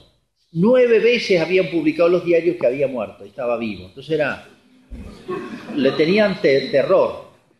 Bueno, ¿de qué vivía Guayama? Si quieren entender la historia de esta época, lean el Martín Fierro. Martín Fierro se hace gaucho matrero, porque ya no cabe en esta nueva, este nuevo país. De esta época el Martín Fierro, el 72. Santo Guayama es Martín Fierro, gaucho matrero. ¿Y de qué vive? Y bueno, hace trabajitos y si no, carnea la vaca que se encuentra, eso, el criollo, eso no es ni robo. Bueno, es un cuatrero, salteador, asesino, todos los diarios así. Bueno, Brochero se encuentra con él. Muy interesante el, el encuentro. Y después va a hacer un informe Brochero. dice, todos decían que era malo Guayama. Es un gran tipo, me hice muy amigo de él. Bueno, dice, venga a hacer los ejercicios. Dice, mire, me han puesto precio a la cabeza. Yo salgo a la luz me matan. Yo sé que me van a matar. Yo le voy a conseguir tres cosas, dice Brochero. Le voy a conseguir un indulto nacional. Le voy a conseguir que le den grado militar, como hacían con los, eh, jefes indios, le daban grado militar, los andaban chocho con el uniforme, un sueldo y chao. No, no, guerreaba más. Le damos grado militar y sueldo y este, eh, dice, tengo unas deudas. Fíjense el sentido que tenía de la justicia. Tengo una deuda y tengo que pagarla. No importa, yo le consigo plata y se la Dice Guayama, mire, el indulto no se lo van a dar, me quieren matar. Ya lo intenté por un amigo que es diputado nacional y no me lo conseguí. Yo le voy a conseguir, le dice Brochero. Él era amigo, compañero de estudios de la Universidad de Córdoba, de personajes importantes como Juárez Selman, Roca, etc. Por la mujer, la mujer de Roca era cordobés. Bueno, el grado militar le dice Guayama, estoy harto de pelear. Muy interesante el diálogo que tiene. Estoy harto de pelear. Ve este trabuco y el facón que llevo es para defenderme. Hace 16 años que lo llevo. Y quiero volver a mi tierra a trabajar. A mi familia. Tipo vive escondido en los montes. No quiero pelear más, no quiero grado militar ni nada. Quiero poder estar en paz. Pero bueno, si me los consigue yo, eh, listo. Es más, ¿Puedo ir con mi gente? Sí. Bueno, voy con 300 300 tipos. Iba a caer a inaugurar la casa de ejercicios. ¿Qué pasó? Brochero hizo el pacto, trata de buscar el indulto, no lo consigue Brochero. Es verdad, no lo consigue. Pero Guayama tiene el, el proyecto de Brochero firmado por él de conseguir el indulto. Y dice, bueno, con esto puedo salir a la luz. Y él se dedica a hacer changas, a hacer arreos de vaca y gana unos pesos con él. De eso sobrevive, con su gente. Una vez estaba en una casa haciendo un arreglo para hacer un trabajito, lo ven, lo rodea la policía, lo meten preso y en la cárcel lo fusila. Guayama, cuando lo toman preso, dice me van a matar. Le manda un chasque a, a Brochero. Estoy preso, me van a matar. El tipo dice, eh, galopó día y noche. Día y noche para llegar a Brochero, Brochero llega, Brochero se va a Córdoba, empieza a mandar telegramas al presidente, aquí, a San Juan, al obispo, a todo, y llega tarde. Lo matan a Guayama. Este, ¿En base a qué? Después le pidieron cuentas al jefe de policía. ¿Por qué lo mata? Dice, hay cosas que se escriben con sangre. ¿En base a qué ley? ¿En base a qué, a qué principio? Lo, fusiló hacia Guayama. No tuvo ni oportunidad de defenderse. Hay cosas que, hay letras que se escriben con sangre, contestó. Bueno, eh, todos festejaron, como festejaron la muerte del Chacho, estos gobernantes liberales, festejaron la muerte de Guayama. Brochero dice que estuvo tres días en su pieza eh, llorando, la, habrá pensado que lo traicionó Brochero. Y él habla de Guayama. Es un típico personaje, resto de la montonera, tipo un criollo sano de, que, en, la era hispana ese tipo hubiera tenido un lugar de trabajo y todo, por más que hubiera tenido sus defectos, pero bueno, ahora estos personajes estaban todos fuera de ley. ¿eh? Es un caso muy típico que lo hizo famoso a Brochero, pero que, imagínense, le caía con 300 tipos. O sea, no eran tan bestias, tan salvajes, eran tipos que tenían sentido cristiano, que estaban oponiéndose a su modo a esta nueva Argentina que querían imponernos de estilo totalmente extraño y antinatural y a contrapelo de toda nuestra tradición criolla cristiana. Bueno, toda esta gente hizo ejercicios con brochero y todos se convertían. Cuando uno ve la cantidad de conversiones, yo voy a tener que reducir mucho, ya se me acabó el tiempo, y todavía no entré en la obra de brochero. Cuando uno ve estos gauchos, que toda la prensa dice son salvajes, asesinos, ladrones, vagos, haraganes, todos los calificativos, entran a hacer ejercicios y los relatos que hacen, dice, Brochero transformó a la gente, ahora son tipos de trabajo, de familia. Miren, de un asesino, un ladrón, un vago, todo lo que quieran, primero metan una tanda de ejercicio, de siete días. Primero los quiero ver. Nadie los mete ejercicio. Entonces, no eran esto que dice la prensa. Era el resto de la Argentina latente, yo diría, eh, escondida, con un poco de rumbre. Las guerras nos hacen, las guerras nos envilecen, las guerras nos sacan a veces lo peor de nosotros. Guerra sucia era además, muy desigual. El criollo peleaba con, con lanza y boleadoras y las tropas que venían de Buenos Aires venían con los fusiles y pronto venían con los Remington, eh, con cañones. Con la, última, mm, con López Jordán probaron las famosas ametralladoras, las Krupp, creo que eran alemanas, prusianas. Si han visto la película El último samurái, es la misma historia. Esa ametralladora, los tipos hacen la carga, los samuráis con la espada y con no sé qué, y esto con una ametralladora barren todo. Bueno, eso fue la última batalla de la época de Sarmiento contra López Jordán. Los tipos peleaban con la lanza y con el cuchillo atado a la punta de la lanza y con las boleadoras. Entonces, era una batalla absolutamente desigual. Bueno, eran los restos, esta es la población que evangelizó Brochero y yo diría de dónde procedía Brochero. Por eso los frutos admirables. Primero, un tipo que tan salvaje no lo pueden meter en ejercicio. Y segundo, el tipo entre ejercicios, ¿cómo hace para transformar una vida, una persona, en tan poquito tiempo, en siete días?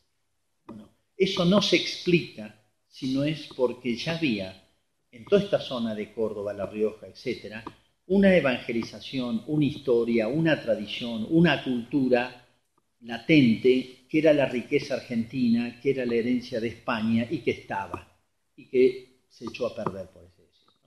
Lean el Martín Fierro y van a entender. Martín Fierro no tuvo un cura brochero, pobre, se las arregló solo. Tuvo que reinsertarse solo a su modo cuando vuelve, ¿se acuerdan? Bueno, Santos Guayama tuvo un brochero, pero se frustró a mitad de camino. Pero la gente de Guayama, no de Guayama, del Chacho, de Quiroga, etc., tuvo quien eh, la rescatara, que fue Brochero. Entonces, Brochero, digo, es el que rescata con la mejor herencia hispánica de, su tradición familiar y, ese instrumento extraordinario espiritual, esa expresión extraordinaria cristiana que es la espiritualidad ignaciana en los ejercicios que rescata el país visto en proyección, eso es brochero. Bueno, hace su casa de ejercicios. Por ahí tengo las cifras y, doy un salto y cuento dos o tres anécdotas y bueno. Este, las cifras de los ejercicios.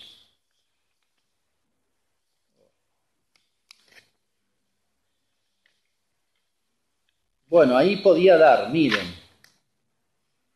este, años 77 al 88 se dieron 64 tandas de ejercicio de 7 días. 22.650 ejercitantes.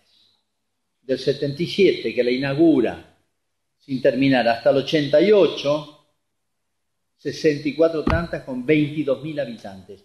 Toda la parroquia de Brochero tenía 10.000 habitantes. O sea, era raro quien no hiciera los ejercicios, era raro. Bueno, eh, ¿cómo eran los ejercicios? Estricta observancia ignaciana. Prefería jesuitas, pero también daban a otros sacerdotes. Él daba plática, él se encargaba de todo. Llegó a ser tandas de 900 personas. bien, 900 personas. Normalmente las tandas eran de 500. Hoy en Mendoza, en San Rafael, en San Luis, si metemos 15, 20, es un, éxito. Entonces, fíjense cómo han cambiado los tiempos, el ambiente, es difícil ubicarse en lo que significó la, obra misionera de Brochero. Bueno, eh, obviamente estaba su, carisma. Cuento algunas anécdotas. Él cómo hacía para, enganchar los ejercicios. Era, el objetivo era llevar los ejercicios todos. No solamente visitaba rancho por rancho, sino, cuento algunas anécdotas y ya termino. Bueno, este, eh, bueno, iba, cuando encontraba el tipo más salvaje, el más retobado, el más renegado, dice, le escribí una carta, pude ir a alojarme a su casa, el campesino es muy hospitalario. Entonces, eh, bueno, sí, júnteme sus amigos. Y bueno, son muy amistosos, así que si el tipo este era medio retobado y medio salvaje, juntaba amigos iguales. Entonces se instalaba brochero en la casa, se quedaba ahí, celebraba misa todos los días, dice, les hacía largas pláticas sobre el cielo, sobre el infierno, sobre esto, y dice, los terminaba convirtiendo. Entonces, fíjense todo el sustrato que había para que lograra estos frutos. Y terminaba invitándolos a los ejercicios. Otra vez dice, lo invitan a una perdón, había un tipo muy famoso, lo llamaban el gaucho seco, famoso porque era cuatrero, asesino, bueno, se había hecho ya ese estilo, al estilo Martín Fierro. Digo. Bueno, nadie se le animaba, entonces va Brochero, se mete en el monte, él conocía todo, palmo a palmo, conozco la sierra. El tipo ese estaba tirado en el recado, tirado ahí, cesteando. Entonces llega Brochero, lo saluda muy cordialmente, dice, ¿qué quiere? A lo, Brochero era muy llano y muy entrador. Dice, bueno amigo, vengo a invitar a los ejercicios. Así de entrada. Este tipo metido en el monte ahí, con su gente, em, dice que lo trató mal, medio lo insultó. Váyase con sus ejercicios, que venga. Entonces Brochero llevaba una cruz, sacó la cruz y dice, este es el que lo viene a invitar, porque no le insulta a este el tipo quedó cortado. El tipo de fe. Mucho material, pero dice que se quedó cortado. Bueno, le aceptó. Lo llevó a ejercicio. Y al salir, dice que se confesó, dice las expresiones que tiene cuando se confiesa, hermosísimo, el tipo lloraba, bueno, y después dice, padre, quiero pedir una cosa, sí, ¿puedo venir el año que viene a hacerlo y traer mi gente? sí, vino con toda la gente el otro esto está, el mérito extraordinario Brochero, pero está la, Hay un fondo de generaciones de evangelización. Bueno, eh, Brochero durante los ejercicios hacía, no solamente estaba atento a las tandas, sino que hacían disciplinas comunes. Esto que horroriza tanto hoy, se hacían disciplinas. Y si habían tipos medios duros de convertir, ¿qué hacía Brochero? Buscaba a la gente más del equipo o ejercitantes más este, allegados y eh, se quedaban de noche después que se iban todos a dormir y se azotaban y se flagelaban ahí delante del Santísimo en la capilla, ¿eh? pidiendo la conversión de los demás. Eh, me ha contado gente de, de, la zona de Brochero que hasta hace, estoy hablando ya de 50 años atrás, en Semana Santa, en los almacenes de ramos generales, se vendían silicio. Me ha contado gente que lo ha visto. En Semana Santa, en los almacenes Ramos General se vendían. Vayan a un shopping a pedir silicio ahora. A ver qué les dicen. Viene toda la prensa, este, a ver, este loco que pidió un silicio. Bueno. Eh, admirable la, obra de la providencia.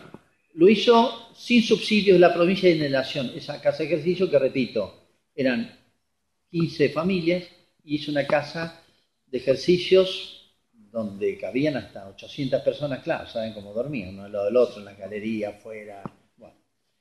Y él dice, para completar la obra, tengo que traer religiosas. Había nacido en Córdoba instituto religioso con espiritualidad ignaciana dedicado a organizar ejercicios, las esclavas del Sagrado Corazón. La primera fundación que hace la lleva Brochero.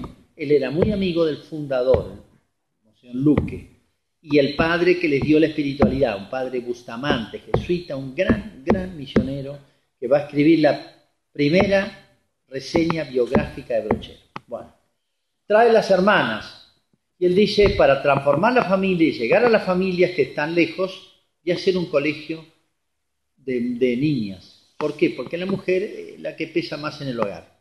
Entonces, para asegurar la consolidar la evangelización, quiero evangelizar las familias ¿Cómo hago? Un colegio internado. Y trae a las hermanas y les armo un colegio que todavía funciona. Fíjense la, la obra arquitectónica, Brochero, un criollito bruto, no, tiene una visión política extraordinaria en hacer la casa, traer las monjas para organizar esto. Las monjas a su vez le atendían no solamente los retiros, sino colegio de, de chicas de la zona e internada para las más lejanas. Después dice, bueno, para consolidar mi obra necesito sacerdotes que aseguren las tandas y atiendan a las hermanas. Entonces hizo una casa para traer sacerdotes jesuitas que no pudieron venir, se le frustró la venida de los padres. Pero el proyecto ahí cerraba. Díganme si este hombre no tiene una visión arquitectónica, política, de proyección genial. ¿eh? Un hombre que tenía todas las facetas que, y, uno ve la contabilidad, el orden con que se hizo toda esta construcción es admirable. Bueno, eh, un hombre, una confianza en la providencia extraordinaria, porque él tenía 80 obreros, la mitad eran voluntarios, les daba casi comida. Entonces, y salía, hacía giras apostólicas y, pedía para la casa de ejercicio y pedía en especie, regálenme una vaquita, una ternera, una ovejita, una chiva, una mula, todo, todo recogía todo se los traía arriba. Bueno, una vez lo llama para un enfermo y eh, tenía que buscar una y carnear un animal y no llegaba a las 10 de la mañana, había que urgente para el almuerzo y para la cena, tenía 60 tipos trabajando. Le llamaron por un enfermo y dice, bueno, le encomiendo a Dios, chao, se va a atender el enfermo, horas, horas, era andar a la mula. Vuelve y pregunta, ¿qué comieron? Porque tenía que conseguirle al animal y todo, y carnealo y todo. Y dice, mira, apenas usted se fue, llegó un hombre diciendo que traiga una ternera, el padre brochero para la obra de él, así que así que traje una ternera, la carneamos. ¿Y quién, lo, quién fue? Mira, acá hay gente del pago y nadie lo conoce. Bueno, tiene muchos casos de eso así, de, confianza en la providencia extraordinaria. Él iba al frente de todo, ¿eh? en, la, la carrera de ladrillos, iba a modo de ejemplo. Bueno, su celo apostólico. Em, lo que preocupaba siempre a él por encima de todo no eran las construcciones. Él hizo muchas obras. ¿Se han visto el dique ahí que hay? el dique La Viña? Lo proyectó Brochero. los caminos, él trajo el banco, él trajo el correo, él trajo una línea de transportes de, bueno, eran de carro, diligencia, bueno, em, escuelas, o sea, todo el desarrollo, toda su fase de desarrollo de la zona es casi todo obra de Brochero. Lo único que le falló era la obra más grande que él quería, y como no era económicamente redituable, nunca le prometieron, le prometieron, habló con el presidente de la República dos veces, fue a Buenos Aires, se presupuestó y todo y nunca se hizo el famoso ferrocarril Soto Dolores, que uniera de punta a punta verticalmente la ciudad de Villa Dolores con Villa de Soto. Los dos tenían ferrocarril. Y él quería unir así y unía todo tras la sierra. Era clave para el desarrollo y para facilitar las comunicaciones. Como no era económicamente redituable, lo charlaron. Y murió con esa tristeza al punto de vista de, temporal, ¿no? Pero su obra había estado hecha.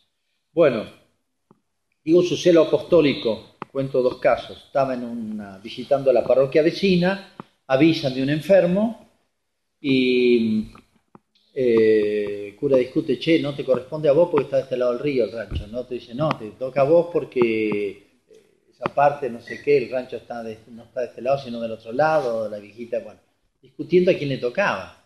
Claro, estaba a 30 kilómetros la persona, así que no era, no era ir a la esquina. Y Bruchero escuchaba como discutían los dos curas, se cayó la boca, fue, agarró la mula y fue a atender el Bueno, otra vez te lo cuento un testigo presencial, llueve en la, en la sierra, llueve y enseguida y los ríos suben muchísimo y son peligrosísimos. Le habían pedido un enfermo al otro lado del río. Y Brochero miraba, el río no bajaba, entonces ¿qué hizo? Se sacó la sotana, como hacen los criollos, le ponen al mular, le ponen, eh, para que la mula no patee y se quede quietita, le atan con el poncho en las orejas y si hace falta le tapan los ojos, pero con achatarle las orejas ya está. Y para cruzar el río, si le entra agua al bicho en la oreja, se vuelven locos los mulares. Entonces, con la sotana, le, tapó acá, la, le acható las orejas, le puso en la cabeza, puso los óleos en, la, en arriba de la montura y chicoteó la mula y le agarró la cola y se tiró al río. El tipo le vi está loco, porque nadie se le ocurrió cruzar el río con un presidente. Y ahí estaba, y se lo llevaban las olas, y salió. Fue, atendió a la viejita. Entonces después le dice, usted está loco, ¿cómo se, se le ocurrió cruzar con la inundación? Pensé que se moría. Dice, no, yo también. Un momento pensé que me ahogaba, que me llevaba la corriente, bravísima. dice, ya voy a dejar que el diablo me arrebate un alma. Fue, atendió a doña no sé cuánto y volvió. Otro caso, ya cierro, eh, lo llama para atender a un enfermo. Sabía que a donde fuera él iba con su mular es este mular era famoso el malacara, el macho malacara. Y entonces cuando necesitaba plata lo rifaba. Y el que se lo sacaba le daba puro porque andaba el cura todo el día en eso, entonces se lo devolvía. Y lo volvía a rifar y dice lo rifó varias veces. Bueno, lo llaman por un enfermo. Y bueno, Brochero va y llegan de noche lo guía alguien, porque ahí viene lo que es la sierra en esa época, lo sería, el caminito, el que no conoce se pierde. Bueno, dice, ahí está, pase, hay una vela prendida, bueno, el cura brochero entra, sale y dice, qué lástima, no me avisó a tiempo, porque está muerto el hombre. El tipo queda de lado. ¿Van a ver? Sí. El tipo queda muy nervioso. Entonces le dice a Brochero, mire, le voy a confesar la verdad. Eh, lo queríamos matar. Y ese hombre que estaba en la cama tenía un puñal en la mano. Y sí, lo tenía. Este, cuando usted se arrimara solo, le iba a dar una puñalada y iba a matar, porque estaba muy enojado, porque su compañera, su concubina, había hecho ejercicios y el cura le había dicho, o te casás o, lo dejás, pero no podéis vivir así. Y la mujer lo había dejado. Estaba tan enojado que lo iba a matar. Entonces el tipo le confiesa, mire, lo íbamos a matar, discúlpeme, le pide perdón y bueno, Dice que Brochero, él cuenta que al volver se queda a alojar en una familia amiga y que lo sentían caminar toda la noche. ¿Qué le pasa? Y le contó esto que le acababa de suceder. Había quedado al lado. Se había muerto el tipo antes. Bueno, Lo vamos a matar a Brochero porque si no... Eh, si no, me matan a mí. este, Brochero está a 35 años, prácticamente estuvo ahí nada más. Lo nombraron, ¿quién se le ocurre a Brochero? Lo nombraron eh, eh, canónigo de la catedral. Canónigos son, ya que no existe la institución casi de hecho. Este, eh, son un grupo de sacerdotes con cargos este, honoríficos más bien, que tienen que rezar dos veces al día el oficio, laudes, etcétera. Tienen una cuestión muy este, así formal, muy este, no era para brochero, brochero era para andar por todos lados, no meterlo ahí. Entonces, bueno, está dos años, pero aprovecho, es capellán de la cárcel, misión a Tucumán, es toda una faceta que se conoce poco. Bueno, pero dice el tipo, no se halla ahí, no se halla. Entonces, renuncia y le da, porque para rezar se ponen los canónigos una, especie de museta, como una capita roja, se visten de una manera muy especial, y en la catedral rezan el oficio. Bueno, entonces dice, mire, renuncia y dice, este, este apero no es para mi mula ni tampoco este corral. Así que le devuelve todos los ornamentos al obispo y le dice, no, déjeme volver a mí.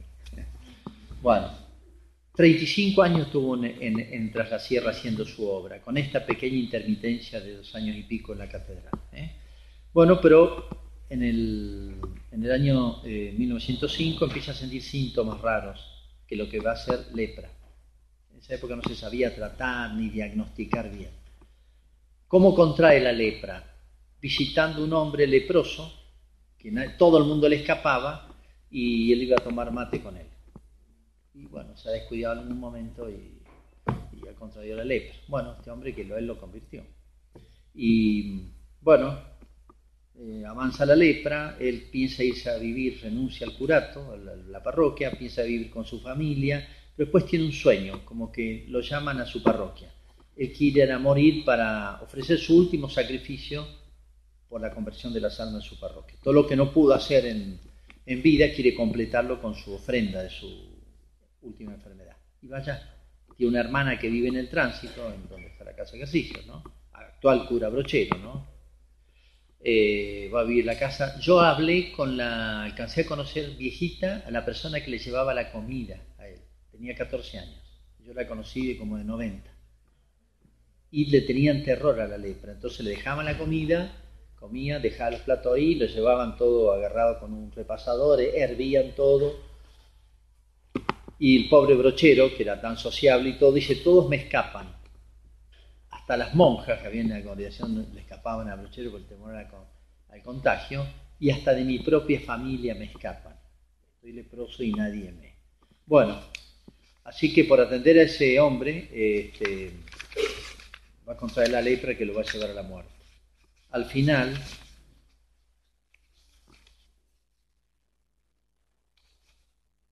este,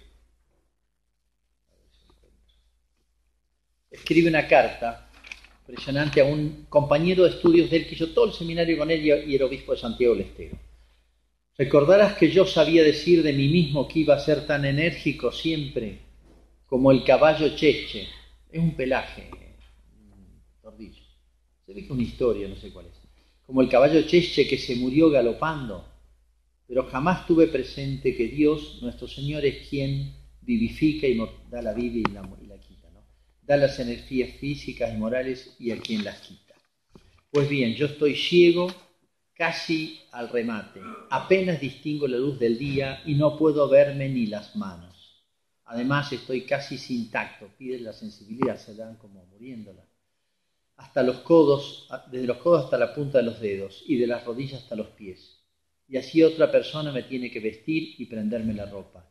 La misa la digo de memoria y es aquella de la Virgen cuyo evangelio es esto le encueda María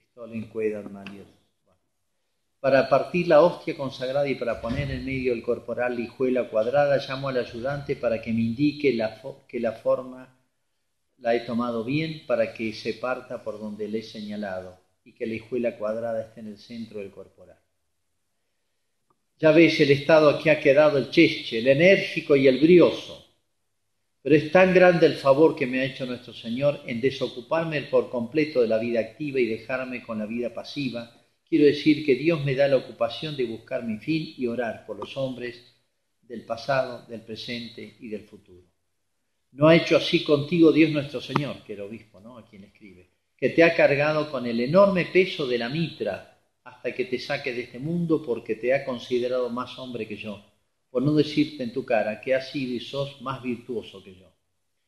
Me ha movido a escribirte tal cual esta carta, porque tres veces he soñado que he estado en funciones religiosas junto contigo y porque también cumpliremos pronto 47 años en que nos eligió Dios para príncipes de su corte, de lo cual le doy siempre gracias a Dios y no dejo ni dejaré aquellas cortitas oraciones que he hecho a Dios a fin de que nos veamos juntos en el grupo de los apóstoles en la metrópoli celestial. Justo pasaba por ahí un, sacerdote que lo admiraba mucho y vio que estaba mal, lo confiesa por última vez, él le dice, lleno de felicidad, es la despedida, le celebra la misa este, y le dice, el sacerdote dice, proponiéndole hacer entrever en la eternidad la perdurable recompensa que Dios deparaba a su vida consagrada a la gloria divina, de la salvación de las almas, le dije que en el cielo le esperaban las innumerables almas que él había salvado en el ejercicio de su ministerio y en el desempeño de su cargo parroquial y en la casa de ejercicio. Y él contestó con acento firme, sí, los papeles están rotos. Le pregunté si se refería a que Cristo con su muerte había roto el papel que el diablo tenía contra nosotros. Dice, sí, también los documentos personales, porque si alguna parte hubiera tenido el diablo, el documento está roto y de boca nadie cobra. Bueno, dice que rezó con él, pidió el rosario, pidió que le pudieran la sotana, este, y dice que constantemente repetía Jesús, José y María, sed la salvación del alma mía. Pidió que le rezara el rosario, el breviario, y él constantemente rezaba el rosario. Bueno, tuvo que irse, sacerdote este, y un chico que lo cuidaba, bueno, estuvo en los últimos momentos que se quedó como dormido. La prensa popular, la prensa de Buenos Aires, los diarios más importantes, relató así la muerte de él. La figura más popular y prestigiosa del clero nacional de esa provincia y acaso de toda la República muerto. Sacerdote de clara inteligencia y acendrada virtud, de ejemplo ejemplar celo apostólico e infatigable actividad. Ganó el respeto, el cariño y la admiración de cuantos le conocieron, reconociendo en él el prototipo del pastor de almas, tal cual lo hemos visto retratado en otras épocas y en otros medios en las más admirables y ejemplificadoras páginas de la literatura cristiana. Todo el país lo recordó a este cura. Creo que es un prototipo de argentino, heredero de nuestra mejor tradición de las riquezas espirituales, humanas, etc., este, y que realmente ojalá se, conozca toda su figura, con todos sus aspectos. Yo he salteado muchas anécdotas sus penitencias, sus oraciones, porque esta obra no se hace sola, ¿no? Este, a veces presenta a Lochero como el hombre siempre exitoso, siempre le salía bien y no sus, sus tristezas, sus penas. Tal vez una de las tristezas más grandes de él es que vio que su obra no iba a poder ser continuada. Los tenientes que vinieron con él después eh, no tenían la altura moral de él. ¿eh? Y el esfuerzo que significó montar no lo material, sino en lo espiritual esta obra, este, realmente no fue continuada al nivel de él. Pero bueno, uno recorre tras la sierra y es impresionante escuchar. Eh, yo tenía, cuando estuve en la Catedral de Mendoza, tenía un sacristán, un pibe cordobés de 25 años. Era bastante indiferente religiosamente, ¿no? Era sacristán.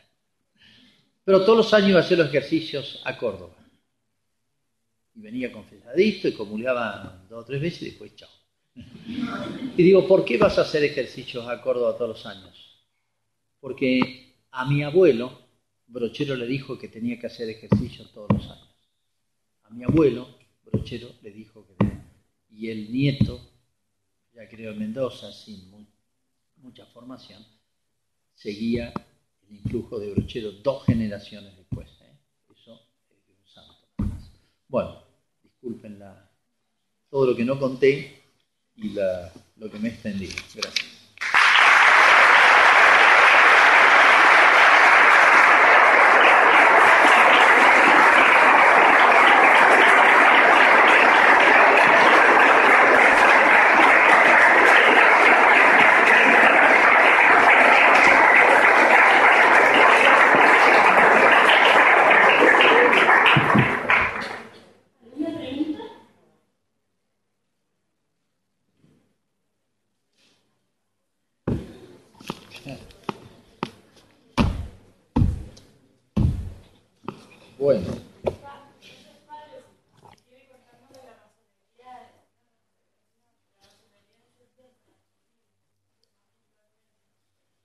he extendido. Gracias. bueno, eh, em, a, Brochero le preguntan también eso. La masonería, la masonería trabajó mucho en, la, en, la, en todas las leyes. Este, a ver si, este, un texto de eso. La, eh, la masonería trabajó en la alta política, en todas las leyes que fueron saliendo, de educación laica, matrimonio civil, eh, con fijación de todos los cementerios, eh, trabajó en alto nivel mucho. Él trabajó en otro nivel, por así decirlo. Y él les decía estos masoncitos, estos masoncitos les decía, y una vez va a hacer ejercicio espiritual en Santa Fe, y dice, ¿qué va a hacer los, vas a hacer los ejercicios? Sí, he tratado tanto con los masoncitos que me tengo que sacar encima todo, todo lo que me han dejado. Este, eh, bueno, Fíjense, él, era amigo de gente que después se hizo masona, como Juárez Selma, fue medio compañero de él. Bueno, este, él le sacó todo lo que pudo. Ahora estos masones argentinos, es una, estos masones argentinos habían tenido todos padres e instrucción religiosa. Eran masones al estilo Sarmiento, que de chico recibió buena instrucción religiosa, después leyendo todas estas y toda esta onda este, liberal, masónica que venía de Europa, se engancharon. Pero digamos que eran gente de raíz buena, sana, tradicional, con un injerto malo. Por eso en Sarmiento, por ahí tiene cosas buenísimas y por ahí cosas horripilantes. Esa generación, esa es la generación de Brochero. Por eso él trataba con los masones y le sacaba lo mejor. Un diario de Buenos Aires le pregunta, ¿cómo usted trata con los masones? Y dice, Belay, mi amigo, usted de los liberales son bravos y duros de boca. Pero eso que uno ha aprendido a ponerle las caronas encima, ¿saben lo que son las caronas? El apero, la montura. Uno ha aprendido a ponerle las caronas encima y a tirarles de la rienda de que no son mañeros, eh, de que no son mañeros es de balde. Ni uno solo corcovea, y todos se vuelven más mansos que mancarrón patrio. Eso declara en el diario, hablaba así, brochero. Bueno, eh, o sea, a ver, esos masones tipos Selman él lo visitó y creo que lo ayudó a morir. Este, todos ellos se confesaban antes de morir. ¿Por qué? Porque le aparecía en la raíz cristiana. Los hijos de eso ya son otra generación que ya nació impía, se puede decir. Bueno, Brochero no era ni un filósofo ni un teólogo en el sentido de que iba a disputar con ellos los proyectos educativos, el proyecto de país, etc.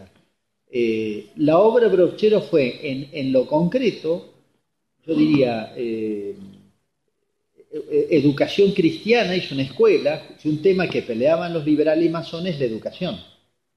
Y hubo un conflicto enorme en Córdoba porque trajeron maestras norteamericanas y protestantes. Se armó un lío descomunal.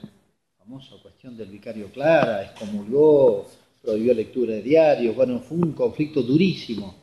Rochelle es un colegio católico, o sea, él obró eh, yo diría, en, las obras, no en la teoría, sino en las obras, Brochero es un antiliberal, antimazón y, y, sintoniza eh, con la verdad argentina, la verdad de la paz, del modo sacerdotal y al estilo de él y con, y con ese público que yo decía que es la herencia de nuestro federal. Él no teorizó sobre la masonería, pero él era muy consciente de esto, de lo que significaba la masonería y la lucha contra ellos. Su obra es lo menos liberal y menos masónico, es todo lo contrario. Educación cristiana, educación del pueblo, eh, la centralidad de lo, de lo espiritual, lo religioso, etcétera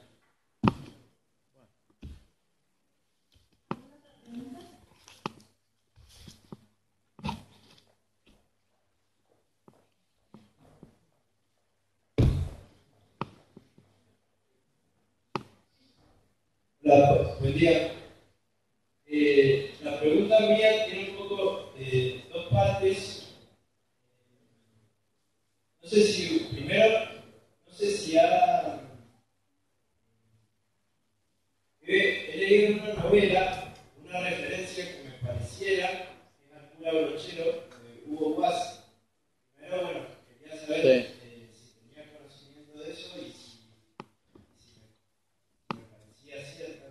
Sí, si lo toma Hugo toma la figura. No, no lo nombra como brochero, pero. Eh, Filemón Rochero, cada vez. Eh, bueno, entonces, confirmado eso, eh, saber un poco cómo eran las, de Hugo Bass la, la, cuenta como en un lenguaje muy, muy crudo para, pensar, para los autos. Sí, una cosa que le elogiaban y destacaban era este él sabía, el mundo en que le tocó ejercer sacerdocio era el mundo donde él había creado y era de su, de su estirpe. Por eso le sabía hablar también. Este, sí, ahí todos elogian el estilo de Brochero. Eh, por ejemplo, decían, bueno, llegó un ejemplo, llegó, llegó un curita nuevo, no le tengan miedo para confesarse. Así que vamos, ahí está, vayan todos a confesarse. Los mandaba así, les tenía, tenía lo que decían los antiguos parresía, tenía esa libertad de espíritu para hablar con el presidente de la República, con un gaucho, con un pecador o con un... Bueno, entonces dice, no tengan miedo, vamos todos a confesarse con el curita nuevo, que es mansito como el tordillo de don Jiménez, que se le pueden subir por los garrones. El cura es mansito como el tordillo de Don Jiménez, que se ve que es un caballo mansito que tenían ahí. ¿Vieron cómo suben los chicos por los garrones? Bueno, y no lo patean, digamos, eso.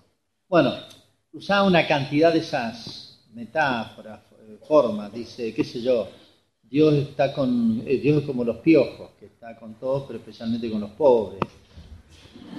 Eh, qué sé yo, la gracia de Dios dice es como el guano de cabra. Vieron que las cabras se suben a, los, a hornos de ladrillo de pan que son abovedados, así.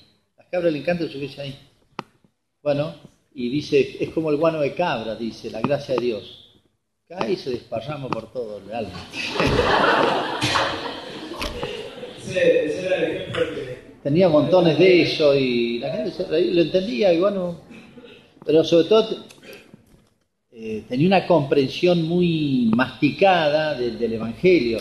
Era, un, era lo, que, lo que quería San Ignacio para los jesuitas, un contemplativo en la acción, un hombre activísimo, pero un sentido sobrenatural que sus obras, sus, este, su, actividad eh, eh, realmente agotadora, porque andar y andar esas distancias, no la alejaba de la oración, del sentido verdadero de la fe y de la contemplación. Por eso, el que conoce y ha masticado muy bien las cosas de Dios es el que sabe decirlas. Aristóteles decía que el sabio no es solamente el que conoce por los primeros principios, sino el que sabe explicarlo, el que sabe transmitirlo. Vieron que los chicos eh, cuando van a examen dicen, eh, yo sé lo que me pregunta, pero no sé decirlo. ¿Vieron? Sé pero no sé decirlo. No, no lo sabés del todo. Cuando una cosa la sabés, re que te sabés, sabés transmitirla. Cuando las cosas de Dios las tenés asimiladas, masticadas, hechas carne, sabés transmitirlas. Eso era. Entonces, más allá de la metáfora criolla, picaresca, graciosa, ocurrente, hay un fondo de un alma contemplativa que le habló y logró conversión. Ahí se nota. No logró ser reír brochero no logró ser eh, eh, famoso en la prensa. Convirtió, transformó. Y tres, cinco generaciones después está vivo el espíritu brochero. Eso es un santo.